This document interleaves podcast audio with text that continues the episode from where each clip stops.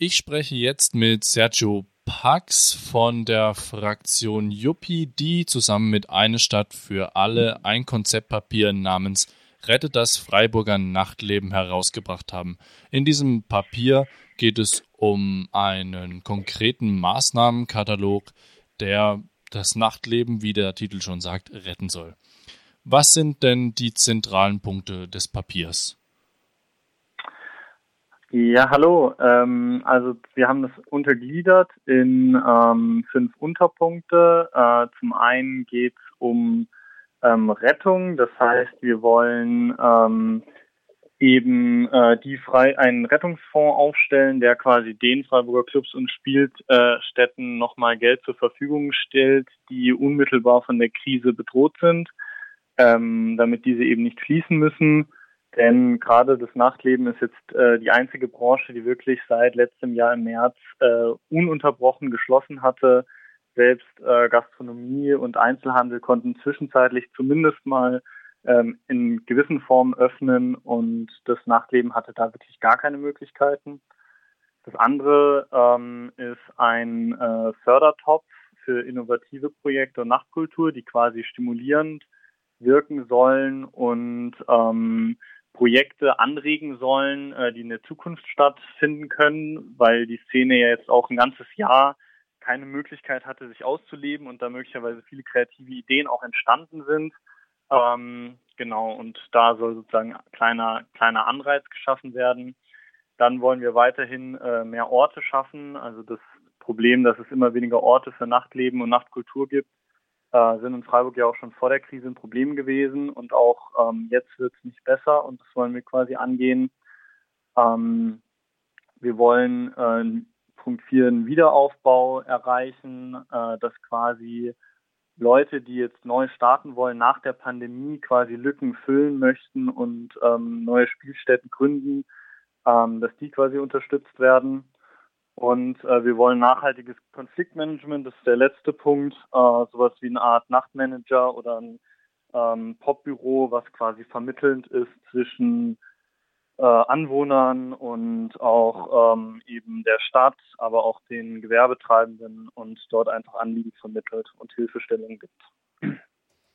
Das Ganze soll dann insgesamt äh, ein Budget, weil es ja meistens um Geld auch geht, mhm. von 180.000 äh, Euro insgesamt an Investitionen bedingen. Ihr sagt in eurem Papier, dass es natürlich ein nachhaltiger, einen nachhaltigen Profit bringen wird, da dieses die Investition ins Nachtleben auch wirtschaftlich für die Stadt Freiburg interessant ist. Jetzt wäre meine Frage, warum genau jetzt dieses Thesenpapier veröffentlichen? Also zum einen ähm, ist es natürlich jetzt direkt vor dem Haushalt. Also der Haushalt für die nächsten zwei Jahre wird jetzt im Frühjahr äh, darüber entschieden. Ähm, und wir wollen quasi, dass diese dass, äh, Mittel eingestellt werden äh, für genau diese Punkte, die wir äh, ausgearbeitet haben. Das ist der eine Grund. Und der andere Grund ist natürlich, dass jetzt auch mitten in der Pandemie, sage ich mal, das eine Szene ist oder ähm, ja einfach ein Wirtschaftsbereich, der halt extrem getroffen ist. Also ich würde sagen, aus wirtschaftlicher Perspektive ähm, ist keine, äh, außer vielleicht noch Reisebüros, aber selbst die konnten ja noch teilweise weiterarbeiten. Also es gibt eigentlich keine Gruppe, die so stark getroffen ist äh, von der Krise wie die Nachtgastronomie und das Nachtleben. Und genau, das sind, sage ich mal, die zwei Faktoren, die äh, es wirklich jetzt nötig machen zu handeln. Ja, in einem Artikel ähm, der Taz hat Bert Schulz geschrieben. Das war schon im Juni 2020, also auch mitten in der Corona-Pandemie schon. Die Berliner Clubs sollten nun Kulturgut werden. Ja. Jetzt geht es darum, um die Anerkennung von Clubs als Kulturstätten. Ähm, bisher waren sie ja eher wie Vergnügungsstätten sozusagen zu behandeln. Also Bordelle mhm. und Spielhallen fallen da auch drunter. Ähm, in Berlin sollen dann irgendwie alle gleich behandelt werden, auch nicht unterschiedlich in den Bezirken. Soll eine Kartei an den Clubs, die noch übrig sind, geführt werden und das soll bundesweit ausgeweitet werden. Was würde denn eine Anerkennung als Kulturstätte für Freiburger Clubs bedeuten? Mhm. Also ich glaube, ähm, dass es äh, also vor allem ist es, glaube ich, ein sehr symbolisches, äh, symbolischer Akt, ähm, der natürlich auch viele konkrete Sachen mit sich zieht. Aber um das jetzt mal als Beispiel zu nennen, ähm, wir, also generell ähm, sind ja viele Kulturstätten äh, finanziell gefördert, ähm, auch von, mit städtischen Zuschüssen. Ähm, wir haben in Freiburg aber nur äh, zwei Clubs äh, oder drei, ähm, die wirklich kleine, ganz kleine Zuschüsse erhalten von der Stadt. Ähm, ich hoffe, ich habe jetzt wirklich alle im Kopf, aber soweit ich weiß, ist das Slow Club, der ja ein Verein ist, also auch wirklich unkommerziell arbeitet. Ähm, das ist das äh, Crash im Sinne, dass zumindest die Miete teilweise von der Stadt übernommen wird, ähm, aber die haben sonst keinen, also keinen ähm, gut die KTS, weil sie ein autonomes Zentrum ist und ähm, noch äh, das Jazzhaus mit, äh, mit einem kleineren Betrag.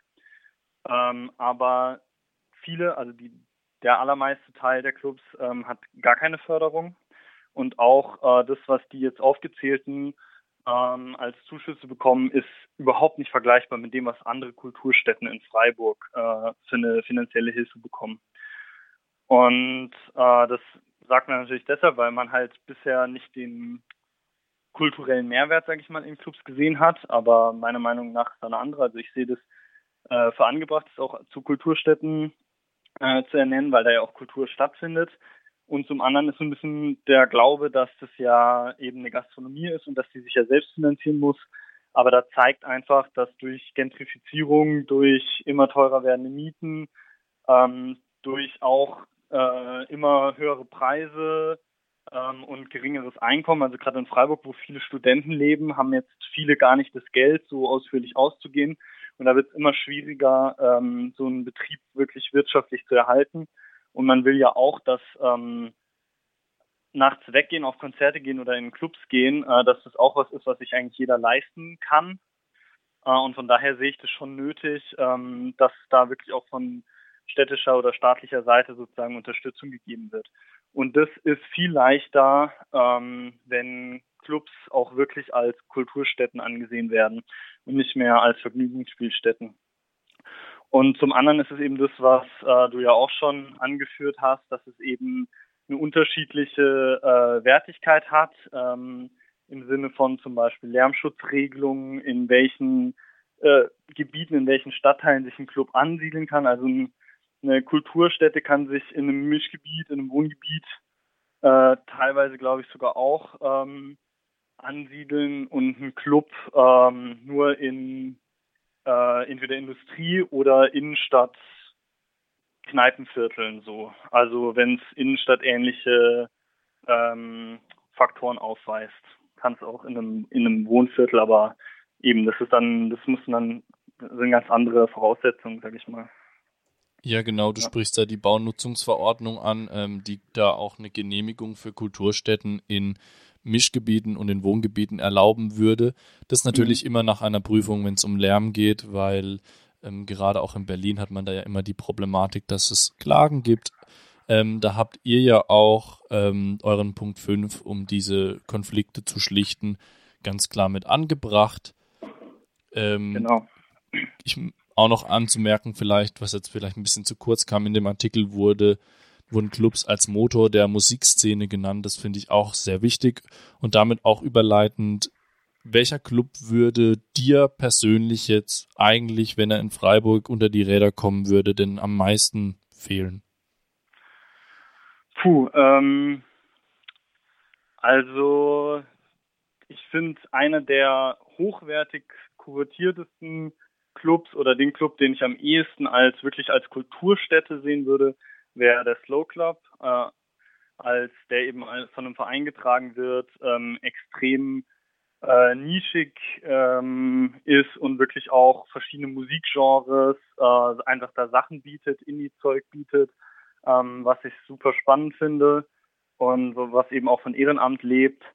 Ähm, aber ich finde, es braucht alles und ich will auch gar nicht bei Clubs anfangen, jetzt zu sagen, ein Club muss jetzt die übertriebene ähm, ja, muss jetzt so mega verkopft irgendwie sein oder so, sondern manchmal will man auch einfach abends feiern gehen.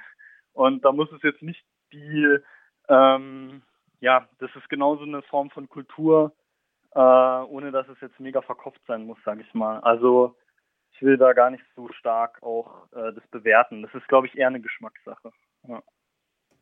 Ja, wir sprachen mit Sergio Pax von der Fraktion Juppie, die gemeinsam mit der ja, Initiative Eine Stadt für alle das Konzeptpapier Rettet das Freiburger Nachtleben rausbrachte. Dankeschön. Danke auch fürs Interview. Das Vertrauen, die Klarheit und das Selbstverständnis.